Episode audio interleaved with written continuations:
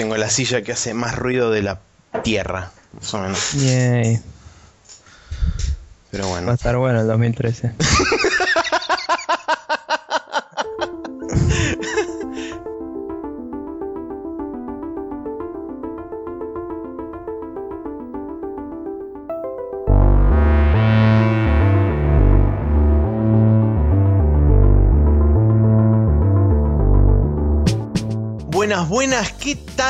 a todos? Bienvenidos una vez más a este delirio telúrico que se ha denominado en llamar en aquel agosto lejano Spreadshot News Podcast, episodio número 19, si no me falla la memoria mientras escroleo hacia arriba en el documento que dice exactamente episodio número 19. Hoy es día 3 de enero del 2013, no explotamos, estamos acá con un número más en el calendario. Y estoy junto con este compañero de armas que agarra su rifle y le dispara todo lo que se mueve, que se llama Nicolás. ¿Cómo estás? Buenas, buenas. ¿Qué tal? Feliz 2013, Maxi. Muchas gracias. Feliz 2013 para ti también. Y mm, bueno, nada, bien, todo tranqui. Bueno, ¿Vos? bien, bien, todo tranquilo. Aparentemente la gente que estaba en obra ha dejado este, de Sí, estar sí. en obra. Estaban acá construyendo un Messenger o algo así y no sé, se ve que ya despegó y se fue por ahí. Me Pero parece muy bien. Bueno, eh, rápidamente haciendo mención al no feedback de la semana, les queremos decir que no hay feedback en esta semana, claramente. Entonces, eh, manden feedback para que haya feedback la semana que viene. Y podamos mencionar que hay feedback en vez de la falta de feedback como la de esta semana. como la de esta semana. Y sin ningún otro particular, los saluda atentamente la gente que hace este podcast denominado Spreadshot News Podcast. Ahora, sin ningún otro particular, nos vamos a mudar rápidamente a nuestra sección Now Loading del día de la fecha.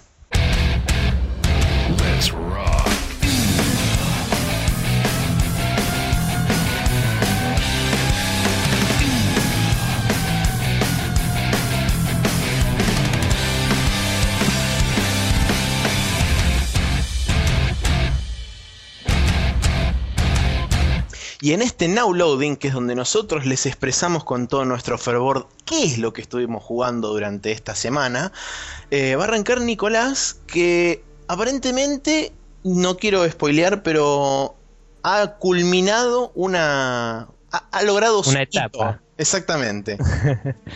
Eh, sí, yo te explico, Maxi. Cuando terminas de ver una serie en Netflix, la vida se abre una- un abanico de oportunidades para vos.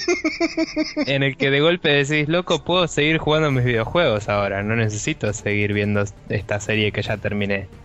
Claro. Y era, puedo empezar otra serie o puedo empezar a ganar mis juegos, así después me puedo comprar más. Ah, prioridades, que- prioridades. Bueno, es hora de ganar algunos juegos. Así que me senté culo en silla y le di como 8 horas más al Assassin's Creed 3 y lo gané. Pregunta, eh, no sé si importante, pero que delata, digamos, en cierta forma, qué tan eh, metido estabas. Exactamente. ¿Lo rusheaste o le diste su tiempo para terminarlo y dejaste que se, se desenvuelva normalmente? Mira, eh, todos los juegos open world llega un momento en el que la historia eh, empieza a cerrarse y las misiones empiezan a ser más lineales, ¿viste? Claro, sí, sí, sí. Y suele, medio, si está bien hecho el juego, suele llevarte a vos a querer terminarlo. Eh, Claro, sí. Es como que te, te empuja un poco más hacia eh, la historia y te termina Claro. llevando por ese camino. Por ahí termina la misión y estás tipo al lado de la siguiente misión, que no es algo que pasa en el resto del juego. Pero bueno, te digo, di- entré con intención de ganarlo y aún así fui y hice todas las side quests, todas las side quests que me faltaban de la de cuidar el, la base, digamos. Cuidar el rancho. Claro, de, de tipo de ayudar a los pueblerinos del, del lugar y eso, que es como que te desarrollan los, perso- los personajes secundarios. Las hice todas porque para mí son importantes, digamos. Seguro. Y después eh, jugué muy pocas secundarias que me cruzaban el camino por ahí de tipo... Sí, random. Por ahí vas en el camino y hay un chabón que está marcado como que alguien lo quería muerto, vas, lo matás y seguís. tipo, o sea, eso no es una misión, sino como un colectivo, si querés, ¿no? De tipo, encontraste algo. Ah, pensé que era tipo como los, los jobs del Witcher, que era tipo alguien ponía una nota informativa en algún lado, vos la agarrabas, hacías lo que te pedí, después lo ibas a ver al chabón y le decías, toma, esto es tuyo. Mira, en otros Assassin's Creed era un poco más así, pero en este es como que en cada sección de una ciudad hay un chabón que tipo vas, le hablas y te marca tipo targets en el mapa. Ok, Si vas a todos, cerrás esa quest. claro. Eh, y nada, entonces si me cruzaba con uno lo bajaba, si no, mala suerte, tipo, ya ni me gastaba, fast traveleaba a todos lados, viste, ya fue. Sí, sí, sí. sí y aún así fueron como 8 horas más. El playthrough, según dice acá Steam, 43 horas total. 43. Sí. Wow. Eh, y me faltaron cosas por hacer. Hay muchos challenges que no hice. No exploré todo el mapa, que es algo muy raro en mí, pero es muy grande y como te dije en un momento, no te incentiva mucho a hacerlo porque eh, por ahí no tenés, como nosotros Assassin's Creed, algo que te revela un área entera. Entonces hay lugares que tenés que ir barriendo como un pelotudo todo el mapa y es Sí, medio... es medio choto eso. Sí, si no tenés una necesidad de cruzar esa parte del mapa, ya fue, viste. Claro. Eh, a veces hay cosas interesantes y eso, pero es como que no lo sabes. Sí, no no, hay in- nada. no Y incen- que- no incentiva demasiado la exploración de parte del, del mismo diseño del juego por ahí. Sí le incentiva en el sentido de que es divertido, que es lo que te contaba una vez, de que posta que dar Claro. vueltas saltando por los árboles es tipo, ay, más fucking ninja, pero... pero fuera de eso es como que la verdad, si querés, tipo, si tu objetivo es ganar misiones de la historia y eso, no vas a verte incentivado para dar vueltas, ¿me entendés? Claro. Pero bueno, nada, fui, terminé, Vini Vidi Vinci, así, y, mm, y me resultó muy choto una cosa, o sea, todos sabemos que la historia de Desmond bla, ¿no? Trataron de hacerla relevante y en algunos sentidos es como que te sigue pegando, ¿no? Porque tiene soundtrack, tiene como historia, tiene cosas que te van llevando y es tipo, te va hypeando a tipo, uh, va a haber algo grosso acá al final, ¿viste? Sí. Y eh, lo que voy a decir ahora no es spoiler en sí de la historia, pero sí de por ahí cómo se desenvuelve el final un toque. Eh, Bien, entonces, pseudo spoiler alert. sí, eh, vos estás terminando la historia de Connor y durante todo el juego, que te lo dicen al principio del juego, así que esta no es la parte spoiler, vos estás buscando una pieza de, en particular de un collar, digamos, que cuando terminás una parte con Connor casi al final, es tipo, che, loco, todavía no tenés la pieza, o sea, ¿qué onda? Y ahí es como que haces la última misión y, y justo al final de todo la obtenés. Eh, me pareció choto que primero la historia de Desmond gira alrededor de esa, de esa pieza y la de Connor no tiene nada que ver con esa pieza. O sea, es una cosa que tenía eh, su pueblo y mm, por cuestiones que eso sí no lo voy a decir para que no se spoilee, Sí, eh, no está y después la recuperás al final, ¿no? ok. Pero es como que la recuperás porque el malo la tenía, ¿me entendés? No porque la ibas a buscar, no era Claro. objetivo. Eh, la pieza no es importante para Connor. Y cuando la obtiene, eh, eh, decide en un momento como guardarla en un lugar seguro, entre comillas. Y apenas la guarda, es como que te despertás y decís, como con Desmond, ¿no? Tipo, ya sé dónde está. Y vas y la buscas en una cinemática que dura dos segundos. Y Sí, volvés al lugar donde estabas, o sea, cinemática más al pedo de la Tierra. En vez de claro. eh, pasa el tiempo y mostrar que ya la tenés o algo así. Y desenvolves todo el final, que es bastante bland, digamos. Es como que todo lo que te venían hypeando se cae y realmente te das cuenta que no, no tenía nada de influencia en la vida. La vida de Desmond es como cualquiera. Eh, que esa es la parte de pseudo spoiler. Y, o sea, sin decir nada, te, te digo, el final es re irrelevante. No, eh, todo lo que hiciste, la verdad que es como. Eh. Y, Claro. y bueno, y cuando termina todo eso, vienen todos los títulos. Y después de todos los títulos, te muestra, digamos, lo que pasó con Connor. Porque a Connor lo cortaron ahí cuando agarró la pieza, ¿viste? Claro. Y lo que pasó con Connor, entre comillas, es como un cierre eh, típico de, de película, digamos. Que Muerte nada, del al- chabón y todo. No, ves al personaje tipo. eh, como dejando cerrar el capítulo, ¿viste? Y como que va a encarar su vida de acá en adelante. Que es una secuencia totalmente cliché y bien armada y es una linda escena, digamos, y es tipo, ¿por qué no pusiste eso antes? Y al final de esa escena eh, esconde la pieza, después me pones a Desmond y me lo dejas ahí, ¿me entendés? O sea, que me tuviera que comer el tramo de Desmond que no me interesaba. Y después todos los títulos para ver qué pasaba con Connor, me pareció que me cortó el mambo zarpado, porque yo venía justamente metido en la historia de Connor, ¿me entendés? Obvio. Y eso lo hicieron, lo hicieron para, lo hicieron para forzar, digamos, la, que a la gente le, guste o, intentar forzarle a la gente a ver cosas de Desmond para que intentar... Lo hicieron para cerrar la historia de Desmond porque, bueno, no, no sé si es total, ¿no? Y absoluto, pero es como que todo el capítulo, todo el Assassin's Creed 3 viene como la idea de este es el último de Desmond o algo así, ¿viste? Ok. Y nada, eh, no es que está mal que te muestren el final de lo de Desmond, está mal que te corten lo de Connor, vayan ahí y después vuelvan a Connor. Claro. Podrían terminar lo de Connor bien y después mostrarte lo que pasa, ¿me entendés? Claro, sí, sí, obvio. ¿Por qué Connor tiene que guardar ese cosito antes de, digamos, cerrar con todo su asunto de, bueno, le vencí al malo y ahora puedo retomar mi vida, ¿me entendés? ¿Por qué no aparece como viejo, ¿me entendés?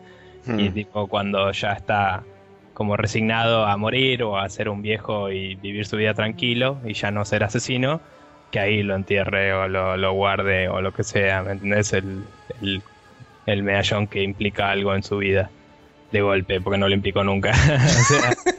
¿Me entendés lo que digo? Sí, sí, sí, sí, sí. Mal esa escena, me parece, esa secuencia. Y por último, último de esto también, eh, durante el juego tenés partes en las que salís del Animus, la simulación esta de Connor. Vas, buscas una cosa, volvés al lugar donde estás con Desmond y podés volver al Animus o usar esa cosa que te da como una explicación de background de la historia de los Ancients, ¿no? Los, los que construyeron ese lugar. Sí. Y, eh, y es parte de desbloquear el, el, lugar que tienes que entrar al final del juego. Que eso es súper sabido, no estoy spoileando nada en este momento. Eh, ahora, cada vez que haces eso, cada o sea, las misiones de ir y buscar una de esas cosas son obligatorias todas. Pero ir y poner esa cosa en su lugar o entrar al Animus son tus dos opciones.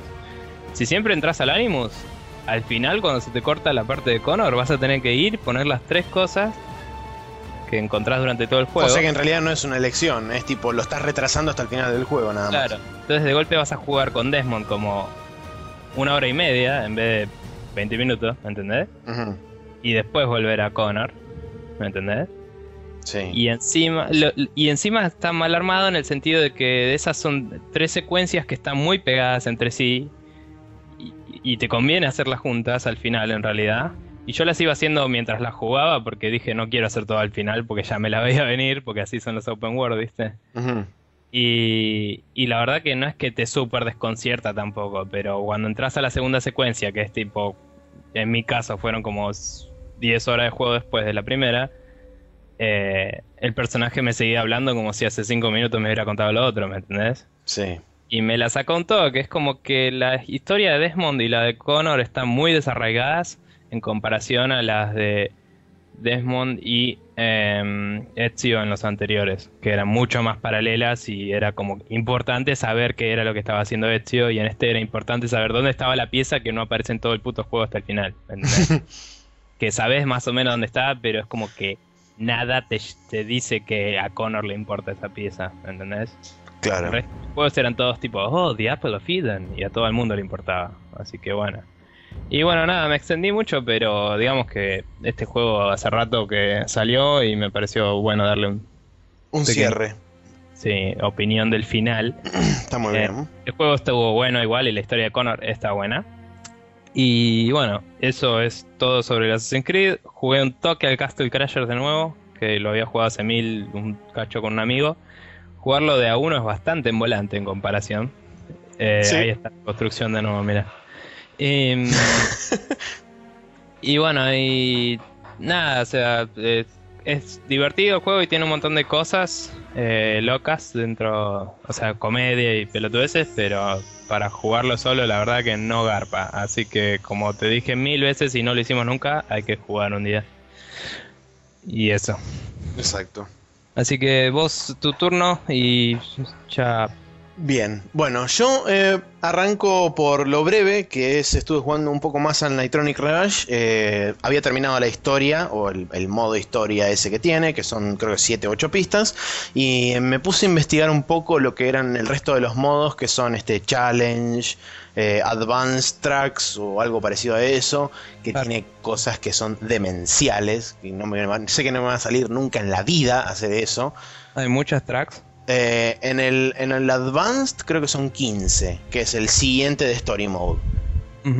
Y ya tipo a partir del tercero es cualquier cosa. O sea, tipo, por ejemplo, eh, hay una parte, uno de los, uno de los challenges que tiene, digamos, la parte tutorial es cuando viste tenés las rampas, te dice, cuando estás yendo derecho y ves una rampa, bustea, cuando estás en el borde de la rampa, apretá el jump. En el aire gira 90 grados hacia donde veas la pared que digamos hay una, pared en el aire flotando y la pared te va a atraer para que vos cuando caigas puedas acelerar con boost y puedas andar por la pared. Y es tipo ok.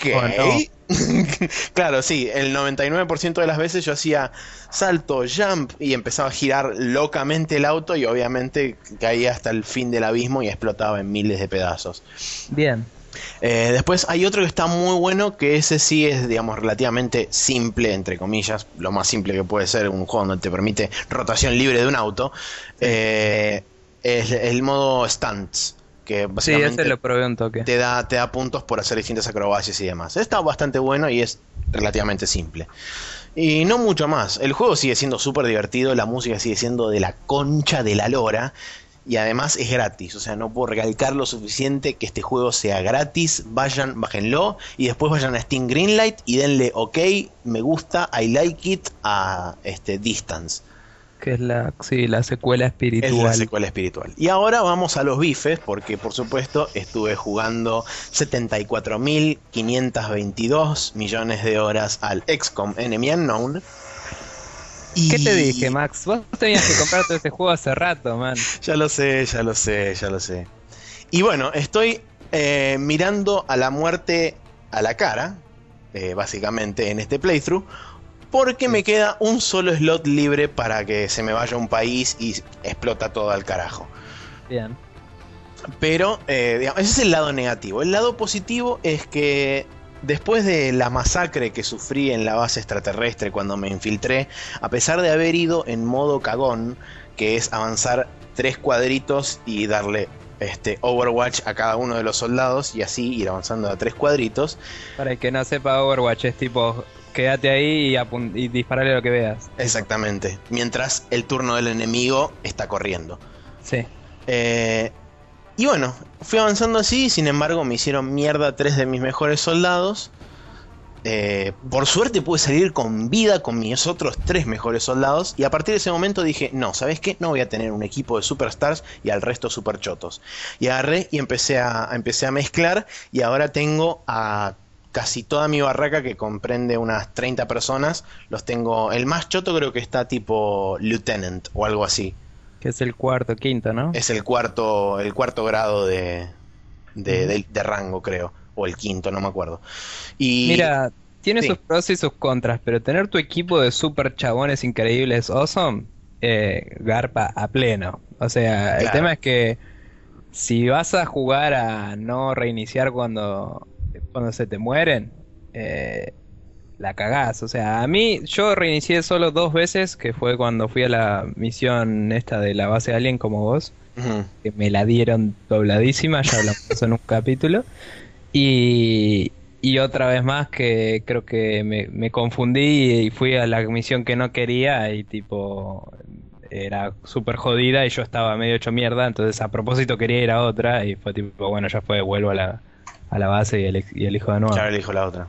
Eh, y aún así, tipo, hice, tuve pocas pérdidas y aumenté muchísimo mi equipo y son resarpados.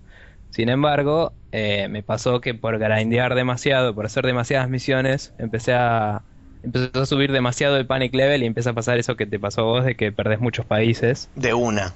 Y, y de golpe tenés pocos ingresos y tenés la posibilidad de perder en cualquier momento Y cuando vas a la base Alien, como te había contado también, eh, no es la misma base Alien que ya fuiste, sino que es más difícil, es más adaptada sí. a tu nivel actual. Igual la podía pasar. Yo la probé, la última vez que la probé, en realidad esa fue otra vez que reloadé. Entré a ver qué onda, ¿viste? No, Hmm. no entré con ganas de jugarla. Dije, bueno, me estoy yendo a dormir, pero quiero ver qué onda la base Alien con mis chabones como están ahora. Me metí, los mandé así para adelante y bajé un par de aliens al toque, los hice mierda, así bastante grosos, ¿viste? Sí. Y pero al, al toque por mandarme muy descuidado me rodearon unos y me hicieron verga y dije, bueno, claramente igual hay que ir con cuidado. Sí, por supuesto. Eh. Jamás te puedes descuidar. Pero Sobre bueno, todo- nada, eh, lo que te digo es, si- tenés un equipo especializado y lo cuidás bien, garpa pleno y ahí de última empezás a rotar de a uno o dos. O sea, si te compras los seis slots, que Sí, tengo los seis cuatro, slots. Eh, rotá de a uno o dos, no de a muchos. Y, Sí, obvio. y mantenés siempre, ponele a los snipers, subilos al mango, porque es lo mejor que te pasó en la vida. Sí, de hecho tengo una Psionic Sniper, así que, que es la que Yeah. la más grosa del mundo. ¿Qué, qué hace con los Ionics? Eh, por ahora tengo solamente destrabada una sola habilidad de Psionic que es Mind Fray, que lo que hace es hace daño y los deja mind controlled por un turno. Ah, es. Eh, lo que ¿Tiene tiene el- rango de sniper o es de cerca el mine? ese es el tema, es la contra, que tiene tiene un rango de como si te dijera, no sé, 6 7 bloques, cuando un sniper tiene un rango de 9 o una cosa así.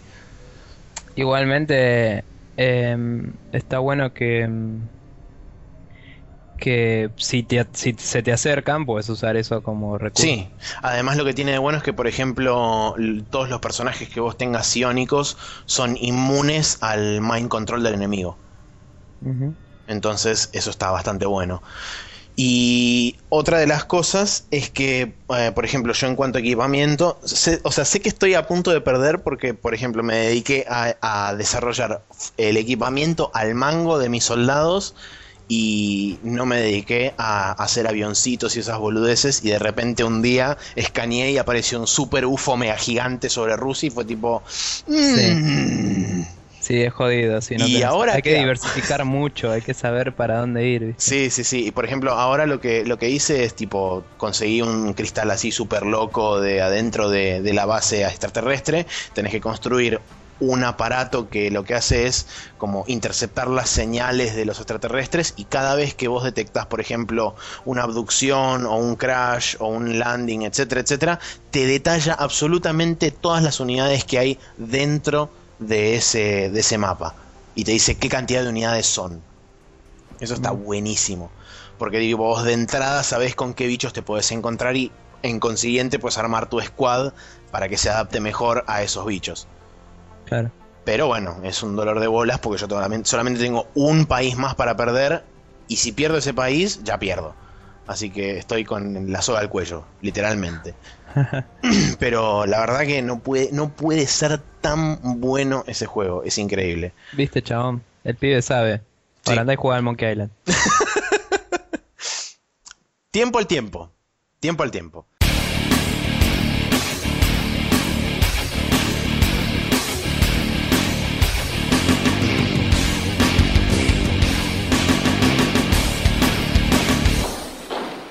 Y en este Rapid Fire de la semana, donde damos las noticias destacadas de lo que ocurrió en esta semana, y como hace bastante tiempo no damos noticias, vamos a hablar sobre un par de semanas más atrás, capaz, eh, vamos a arrancar con, por ejemplo, el rumorete así loco que salió ayer o anteayer de que eh, Remedy sacó un, un mensaje así muy críptico diciendo hay grandes noticias para eh, Alan Wake en el 2013 y fue tipo ok bien.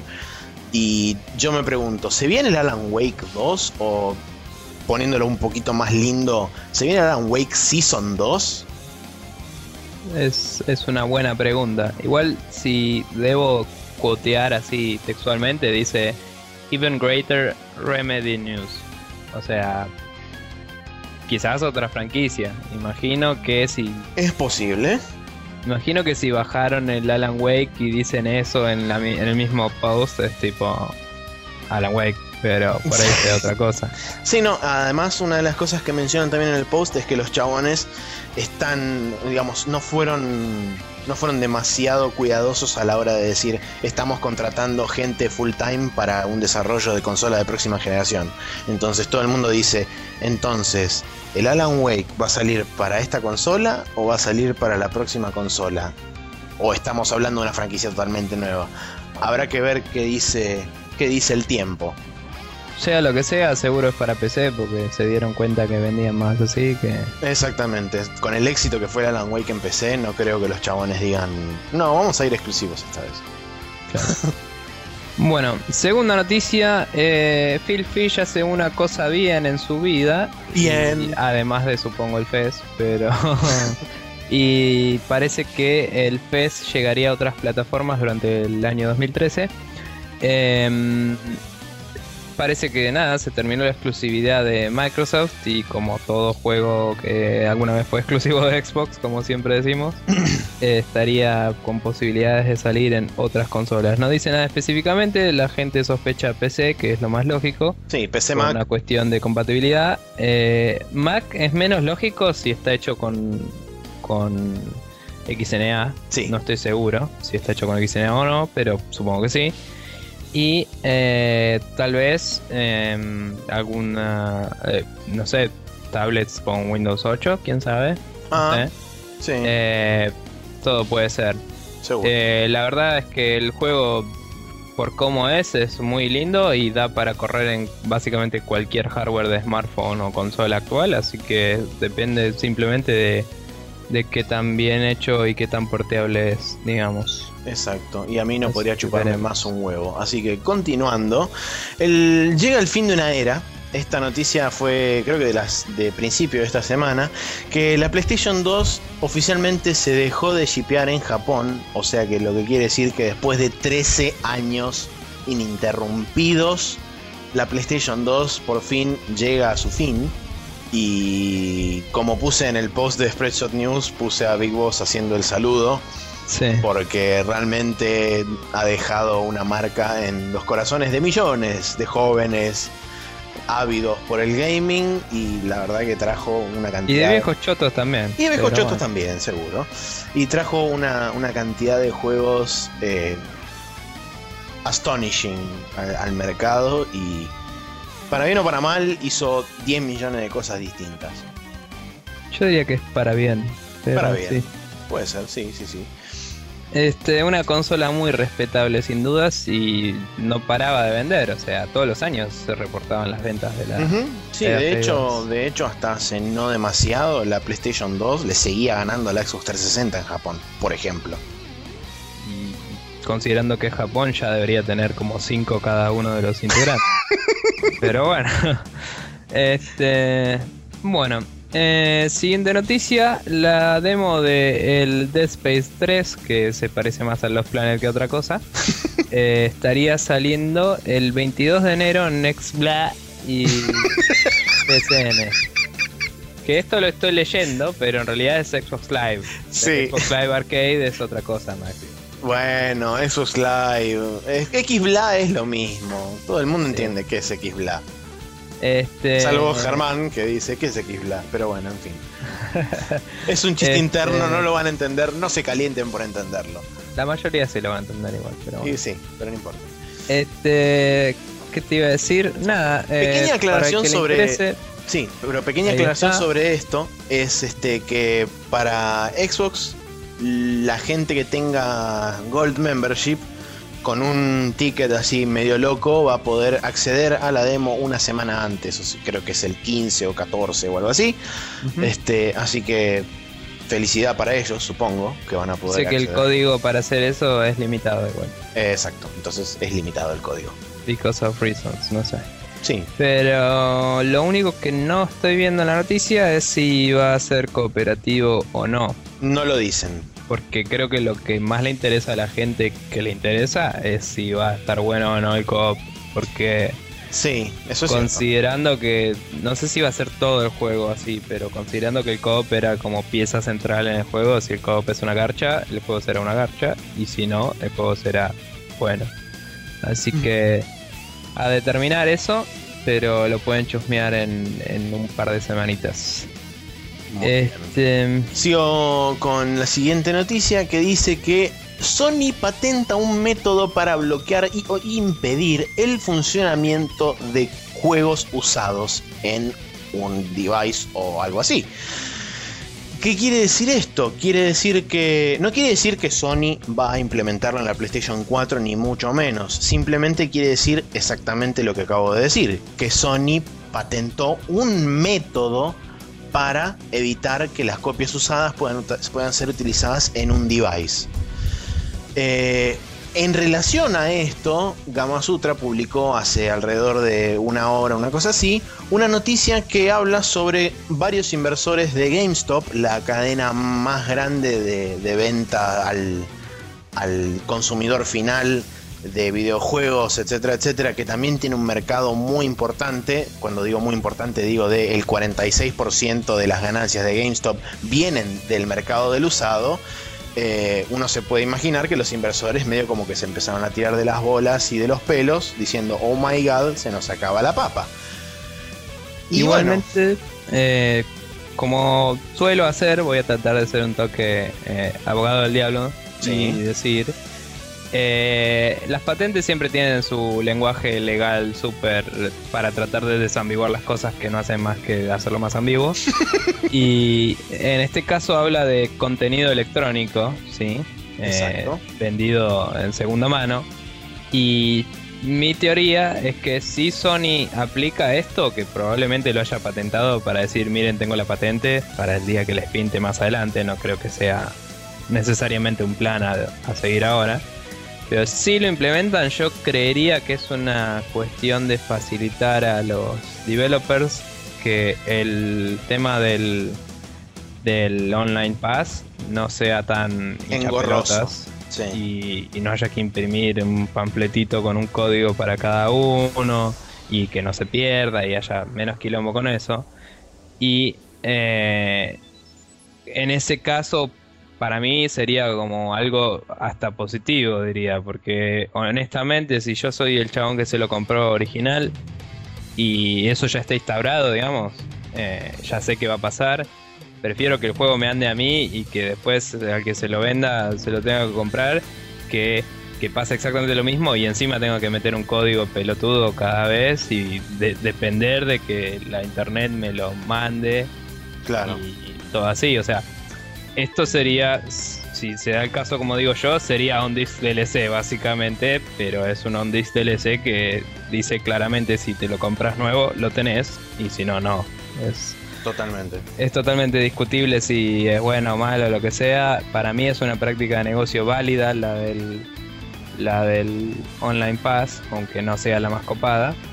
Y si se usa esto para facilitar ese proceso, me parece que inclusive podría ser positivo. Pero bueno. Habrá que ver. Yo creo que más que nada, o sea, recién se me acaba de ocurrir la idea de que capaz Sony, eh, por ahí no Sony publicó esto, pero capaz Sony dijo, a ver qué pasa, cuál es la reacción de la gente y tipo, lo sacó, a ver qué onda. Y evidentemente alguien debe estar tomando notas sobre esto porque no reaccionó demasiado bien lo que es la comunidad en general y los sitios de noticias que lo reportaron lo reportan como algo casi nefasto. Así que habrá que ver cómo se desarrolla todo este asunto. No sé, veremos.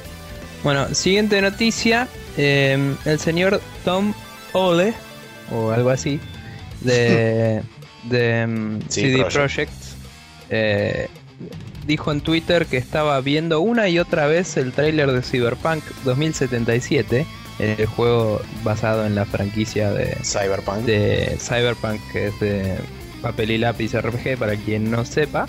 Eh, lo estuvo viendo una y otra vez y estaría saliendo dicho trailer, entre comillas, next weekish, weekish, eso, uh, más o menos la semana que viene, digamos, claro. en criollo. Y nada, según Maxi hay que agarrarse los pantalones porque eso es algo que podría causar que se nos caigan. Sí, totalmente, como mínimo. sí, eh, si hay alguien que sabe hacer RPGs que nos gusten por lo menos a nosotros, es CD Projekt. Y si hay alguien que no joda con todo lo que hablamos recién de los, de los DRMs y Totalmente, los es el anti-segway esto. También es CD Projekt, así que estamos muy ansiosos por ver cosas de este juego y va a ser increíble y no tenemos dudas. Así Mm, que esténse atentos a eso. Y como anteúltima noticia de hoy, les voy a decir que se acabó la excusa para todos ustedes vagos y vagas del otro lado que están escuchando. Ya no me pueden decir más nada porque el Demon Souls a partir del martes va a llegar al PlayStation Store por 20 dólares y se lo van a comprar todos y lo van a disfrutar y van a ser felices como yo lo fui en su momento. Che, y si no tienen Play 3, No me importa. Va a estar no disponible excusa. en van y lo digital. compran igual y son felices. Exactamente, se van a loguear de alguna forma a PlayStation Network, se lo van a bajar, lo van a comprar y van a disfrutarlo y van a ser felices. Ok. Bueno. Em, última noticia del momento. Eh, la semana que viene, ¿verdad? Eso Sí. cae la semana que viene. Del 8 al 11 de enero, o sea, la semana en la que están escuchando esto básicamente, Exacto. Eh, se va a hacer el Consumer Electronic Show del 2013, que es en general donde se suelen anunciar nuevos aparatos electrónicos interesantes o relevantes al planeta. y al gaming también. Sí, y mostrarse por ahí los que ya estaban en desarrollo. Quizás haya noticias sobre el Ouya y el Oculus Rift y todas esas movidas locas. Y ahí me metí en la página y escuché toda la musiquita que. este, así que nada, podemos estar atentos a ver si alguno de los infinitos y probablemente muy falsos rumores de ahora van a anunciar la nueva Xbox, ahora van a anunciar la nueva Play, que vienen haciendo de hace tres años más o menos, se cumplen de una vez. Y si no, por lo menos veremos algunas cosas interesantes del hardware. Totalmente de acuerdo con esa afirmación.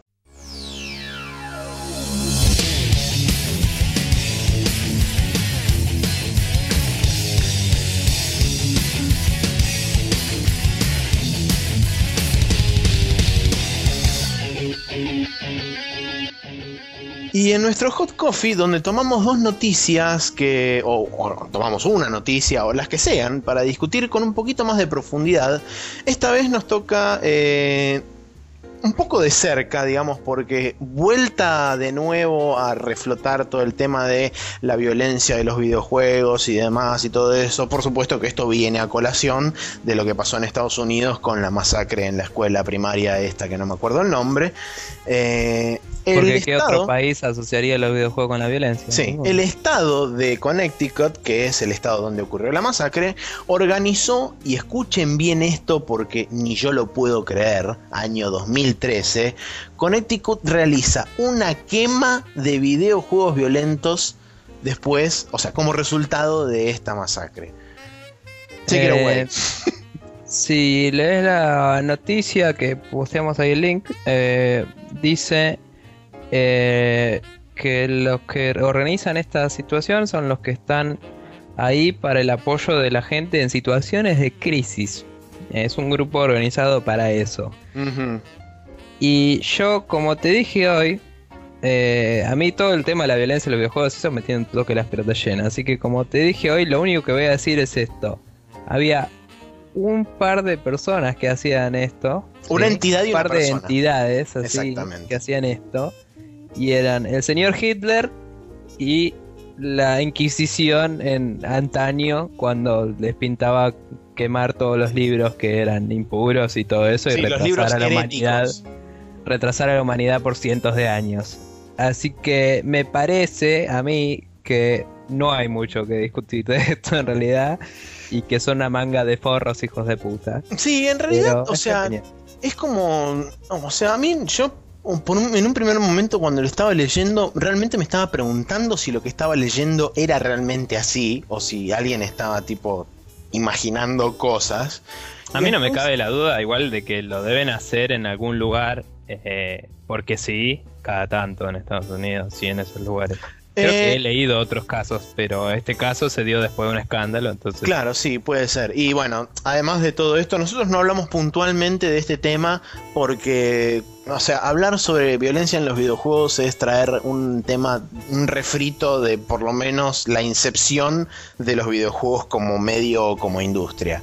O sea, esto se discutió eh, hasta el hartazgo miles de millones de veces todo el mundo tiene su opinión formada. Lo que sí creo, y esto realmente es algo que tendría que, digamos, la industria como un todo trabajar y tirar para el mismo lado, es en definitiva lograr tener un estudio avalado por X cantidad de organizaciones mundiales de lo que Mongo sea en medicina psiquiátrica o bla, que diga, ok, nosotros avalamos este estudio, sea un estudio realmente serio, con toda la seriedad y todas las cosas que deben hacerse en un estudio serio, y digan definitivamente de una vez y por todas si los videojuegos causan violencia o si los videojuegos pueden engendrar violencia en determinadas personas o no tienen absolutamente nada que ver una cosa con la otra, o que digan depende de cada persona, si una persona que está mentalmente desbalanceada juega un videojuego, juego que es excesivamente violento, seguramente se le triggeré algo en el cerebro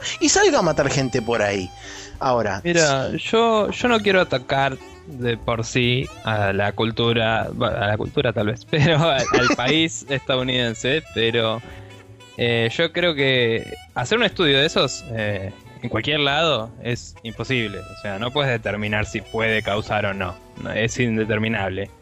Podés ver si hay una un porcentaje de coincidencia. Claro, una tendencia. O sea, son, son coincidencias, no son correlatividades, no son. Eh, es tipo casualidad, no causalidad.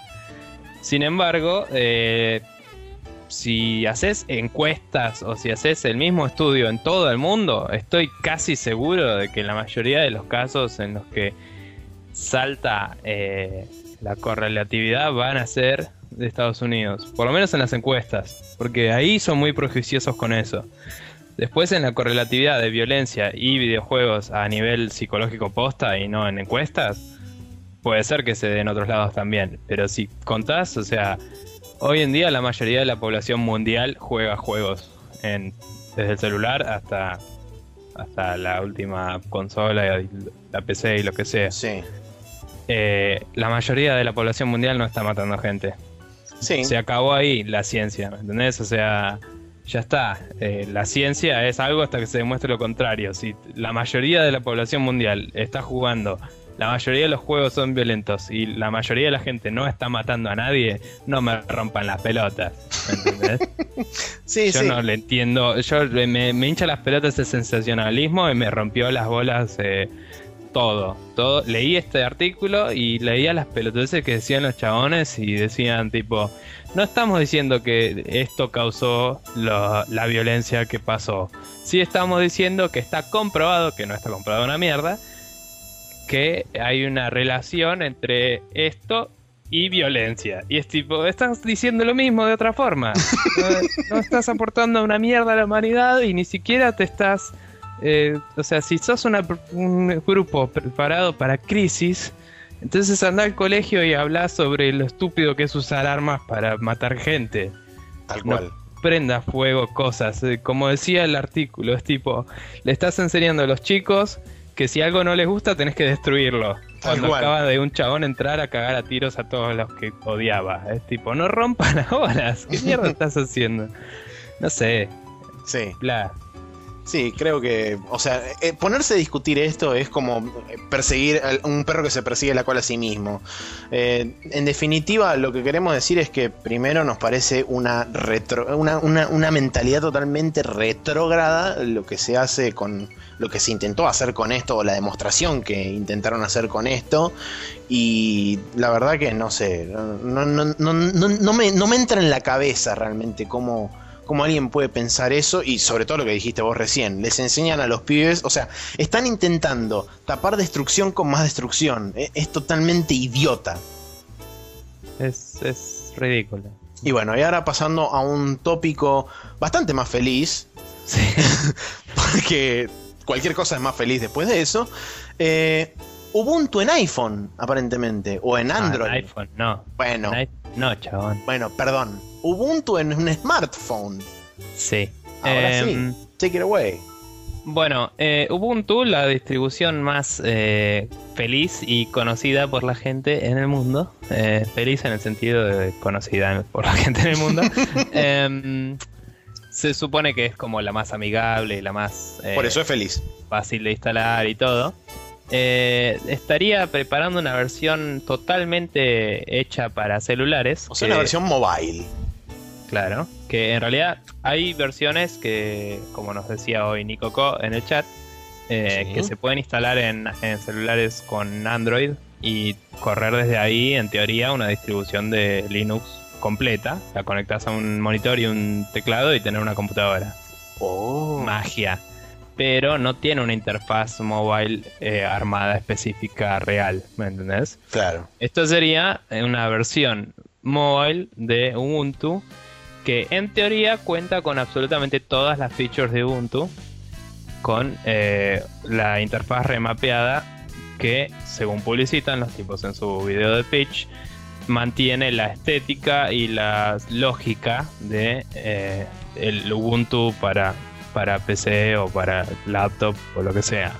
Claro. Los tipos le ponen mucho énfasis a eso porque mostraban en, justamente en el video que tenés Windows y Windows Phone y Windows 8 para tablet y después tenés em, bueno Android y el que Android en realidad no es solo de Google pero tenés Android y tenés el, las Chromebooks y todo eso o sea el Chrome OS y después tenés el, el sistema operativo de Apple y los iOS y son Sí. todos distintos entre sí. Claro. O sea, hay algunos elementos en común sueltos y usan por ahí los mismos servicios de fondo, pero eh, no siempre está el menú en el mismo lugar, no siempre tenés las mismas prestaciones. Sí, eso es cierto. Acá lo que publicitan es, vos tenés esto y es lo mismo que vas a tener en tu computadora con, con Linux Ubuntu. Exactamente, entre comillas, la cantidad de features y todo. Y eh, además es cómodo de usar en un celular. Y algo que me gustó mucho, que muestran en el video, es que usan muchos menús contextuales que salen de los bordes, eh, haciendo swipes. ¿sí? Claro.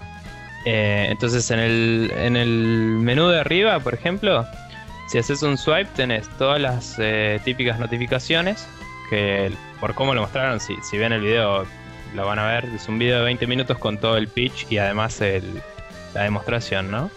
Eh, las notificaciones están muy cómodas como las hicieron. eh, por ahí me gusta más cómo están hechas en, Android a mí, pero porque Android ya tiene mucho tiempo y le agrega, y lo arreglaron muchísimo en las últimas entregas, ¿no? Y, además tiene para hacer una búsqueda desde ahí. Después en el lado izquierdo tienen todas las aplicaciones recientemente abiertas y el botón para ir al resto de las aplicaciones. Y en el lado derecho eh, tienen, eh, en este momento no me acuerdo, algo, ¿sí? no, el lado derecho es tipo para ir back, hacer back, ¿no? Ajá. Es un swipe desde el lado derecho en toda la pantalla y es como que se va a la aplicación que tenés en foco y te muestra la que tenías antes. Ok. Y Es como en un alt la tab. de- Claro. Y en la de abajo, en, en realidad más que un alt tab es como un shift tab, o sea, ir a la anterior. Ah, ok. Si querés volver a abrir la que estabas, vas a tener que volver a abrirla. Eso por ahí no es tan cómodo, pero supongo que debe haber alguna vuelta para hacerlo más cómodo.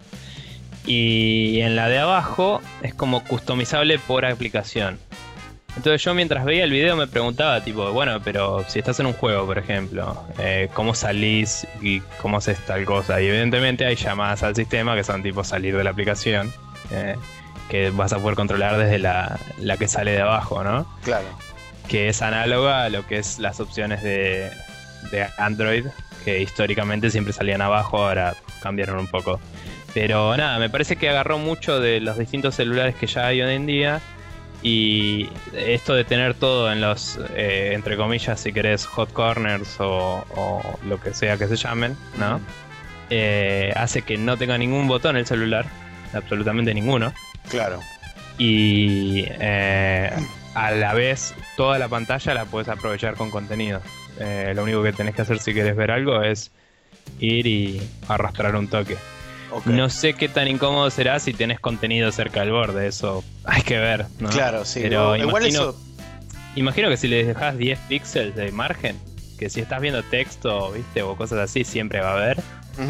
Yo creo que ya anda. O sea, claro, eso justamente te, iba a decir. asumo que va a depender bastante del teléfono y de, cuánto le dejen de margen por ahí para, para lo que es, digamos, el tema de, los swipes y, todo lo que, lo que vos comentabas recién. Claro.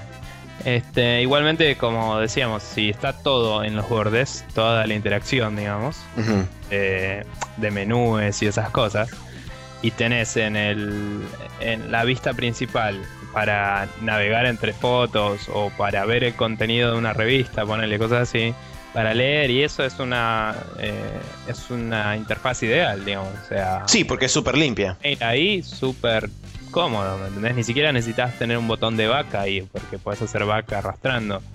Eh, hay que ver porque muchas aplicaciones en otros celulares usan el arrastrar para un lado y para el otro para navegar entre páginas, ¿viste? Esas cosas no tengo la menor idea.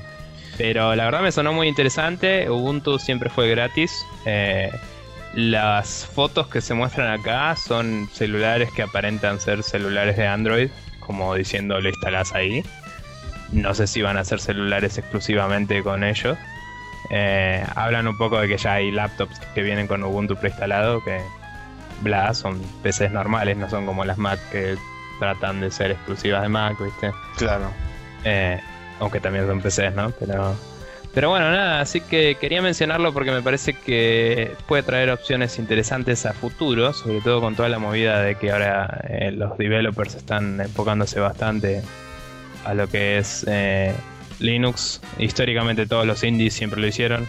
Eh, y si llegan a ser una plataforma que realmente corre de la misma forma, por ahí con que le agregues el control touch a un juego que ya hiciste para Linux, ya está, ¿me entendés? No tenés que portearlo de nuevo. Claro, sí, eso puede ser muy, muy interesante para inclusive empezar a desarrollar también un mercado de Linux mobile, cosa que hoy en día es inexistente, pero quién sabe. Fuera de todo, eh, Android ya tiene muchas cosas gratis y todo, pero Linux, al ser una plataforma abierta, ya tiene muchísimas herramientas y plugins que son totalmente gratis, ¿sí? Eh, o modificables si querés. Claro. Y con solo que alguien vaya y.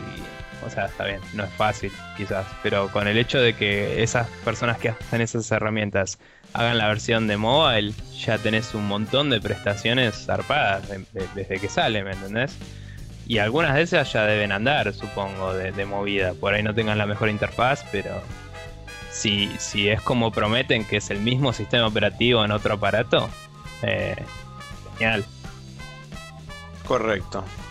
Así que bueno, nada. Bueno, eso.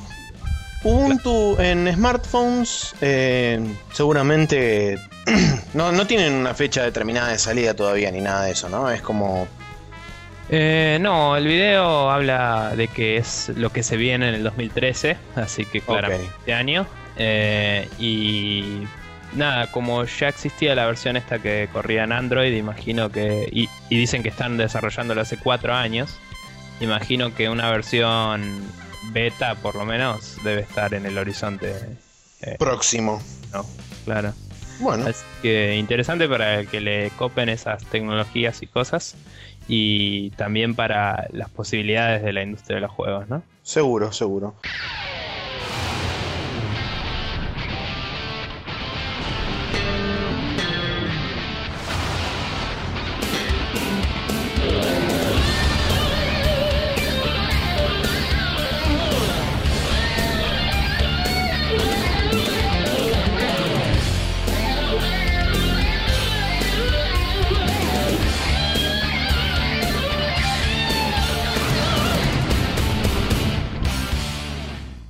Y en el Special Move, donde nosotros les contamos y les traemos, digamos, a través de la búsqueda internetil que realizamos todas las semanas, alguna cosa en particular que, nos que se nos destacó ante nuestros ojos, etc. Eh, hoy Nico tiene tres cosas. Así es. Eh, hoy estoy patrocinado por Destructoid. Eh, página que solemos ver bastante, sí. Em, que me llevó a conocer un disco de un, álbum de música chiptunes que se llama algo así como Fresh Tale o algo así. es tipo... Exactamente. para, para quien nos escuche en el camino, se escribe P-R-E-S-C-H-T-A-L-E. Así que suerte con eso. Eh, ese, ese álbum lo estuve escuchando hoy en el laburo y la verdad, increíble. y sí, doy fe. Me, entré porque me gustó la tapa, básicamente, porque hago esas cosas yo. Y, y como me gustó la tapa, también me encontré el artista recién buscando otras cosas sobre el álbum. Así que pongo ese link también, que el artista es un tipo muy grosso de pixel art y eso. Yo ya lo conocía, pero no había asociado que era el mismo. Y nada, me pareció muy recomendable para quien le interese ese tipo de música. Suena muy bien. Eh, después de eso hay una nueva sección en Destructoid por un escritor que en este momento no, no recuerdo el nombre, pero la sección se llama Untold Riches, como riquezas, riquezas no conocidas, quizás. Exacto.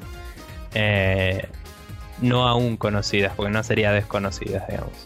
Este, y habla un poco de cosas de game design esta nueva sección y en la primera entrega, que es la, que hay en el momento, habla sobre los, eh, los barnacles, que son los bichos del Half-Life que están colgados del techo. Y habla de cómo los usan para el diseño de nivel y todo, y es algo muy interesante. Una lectura muy interesante para quien le interesa el desarrollo de juegos. A y el game design. Y sí, el design en particular. Em, el mismo tipo, eh, no sé qué tan nuevo es en Destructoid, pero al principio del artículo mencionan que había escrito otro para, para Kotaku que hablaba de las medusas de, del Castlevania, que son infames por su dificultad, porque van moviéndose por el mapa sinoidalmente. Y ese todavía no lo leí, pero el chabón explica tipo por qué está copado y, te muestra todos los trayectos que hace por el mapa las, las medusas esas y tipo tuvo un análisis re complejo sobre qué aportan al juego. Así que me parece que puede estar muy buena esta sección de acá en adelante. La agarré tempranito y la pongo acá. Eh, y por último de todo, una, una persona de la comunidad de Destructoid hizo un par de análisis bastante extensos del trailer del, del, Metal Gear Solid Ground Zeroes, el viejo trailer que ya tiene un tiempo, y el del Phantom Pain, que todos sabemos que es el Metal Gear 5 y habla de cómo se relacionan, qué, es, qué se relacionan a los viejos juegos de la saga. Y lo hace yo creo muy informadamente, muy, muy estudiado. Tiene mucho research el chabón hecho. Mm, y, aporta la teoría que yo decía de que el Ground Zeroes probablemente sea como lo fue la misión del tanker o la de Virtuous Mission, ¿era? Sí. en, en, en el 3 en el 2 y en el 3. las, las, precuelas, no. Eh, Introducción. Preludios, los preludios de los dos juegos, el 2 y el 3. Así que, nada, eh, me parece que es más que interesante lectura para los fanáticos de la serie. Lleno de spoilers para el que le falta jugar alguno, así que guarda con eso. Sí, totalmente. nada, eso, eso es todo lo que tengo esta semana. Muy bien, yo debo agradecerle a Nicolás que a su vez me dijo que le agradeciera a Fer Herrera por haberme pasado este canal de YouTube que se llama Mafioso Tucanazo, que tiene algo así como 50 o 60 playlists de todos los soundtracks de, o sea, son todos soundtracks de juegos de Sega Genesis y de este de Super Nintendo, si no me equivoco. O sea, es todo 16 bits. Son solamente soundtracks de muchos juegos, no están todos. La idea del chabón es justamente poner la mayor cantidad posible. Y realmente estuve dándome una sobredosis de música de 16 bits durante una hora y pico y fue absolutamente genial. Así que para los que quieren rememorar esas épocas, hay, mira, les voy a mencionar así brevemente un par. Tienen, por supuesto, música de todos los Sonic, Earthworm Jim, Vectorman 1 y 2, Road Rush 3, eh, Outrun, eh, el Rocket Knight, eh, en fin, ustedes van a entrar ahí y, les puedo garantizar que si son así, digamos, tienen su corazoncito con un pedazo de old school todavía ahí adentro, van a llorar, porque es genial. Y después, como segundo este video también musical, una versión que realmente digo, ¿por qué a nadie se le ocurrió antes? la versión del tema del nivel submarino del Super Mario Bros. El original, hecha con un acordeón. Es increíble. Ahora, lo escucharé cuando terminemos el programa. Eh, es súper cortita, dura un minuto y medio, pero la verdad que el chabón la, la pega justo.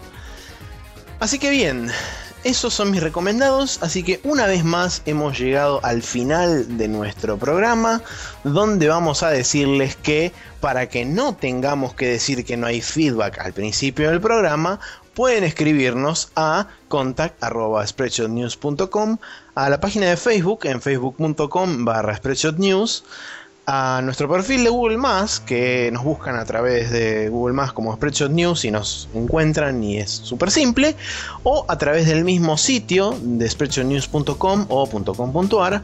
También nos pueden seguir a través de Twitter en arroba News y si no, para aquellos que quieren solamente escuchar nuestros delirios durante una hora y un cachito, se pueden suscribir a través de iTunes a nuestro feed y automáticamente, como decimos siempre, todas las semanas va a estar el capítulo nuevo disponible para la auriculación de todos ustedes.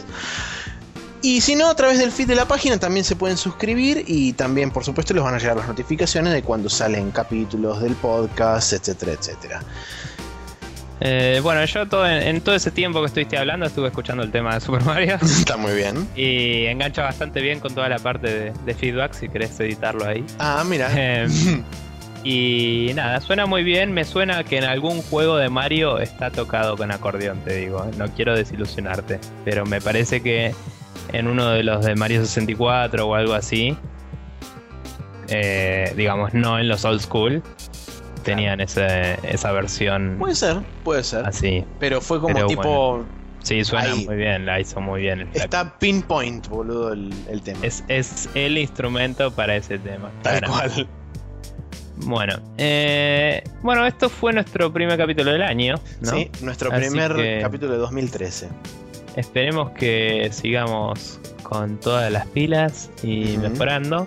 Eh, a finales de este mes ambos nos vamos de vacaciones, vamos a tratar de dejar grabados algunos capítulos medio, aunque sea medio así nomás, para que el lunes cuando vayan a laburar no nos extrañen chicos. No nos extrañen demasiado. Y y bueno, nada, eh, yo por hoy me retiro y los dejo acá con Maxi para que se despida. Bueno, y esto fue una vez más un cañonazo de información apuntado directamente hacia el hipotálamo de todos ustedes, donde la información llega y se desmenuza y accede a toda su corteza cerebral para disfrutar de toda esa este, magia que les provee la misma. Eso es, en definitiva, Spreadshot News Podcast. Nos vemos la semana que viene, muchachos. Bueno, bien, al final una hora. Bien. Ah, sí, justo, clavado. Una hora, un minuto, tal vez. Este, sí, bueno, en fin, lo que sea, pero bien. Sí, este. Well done. Well done.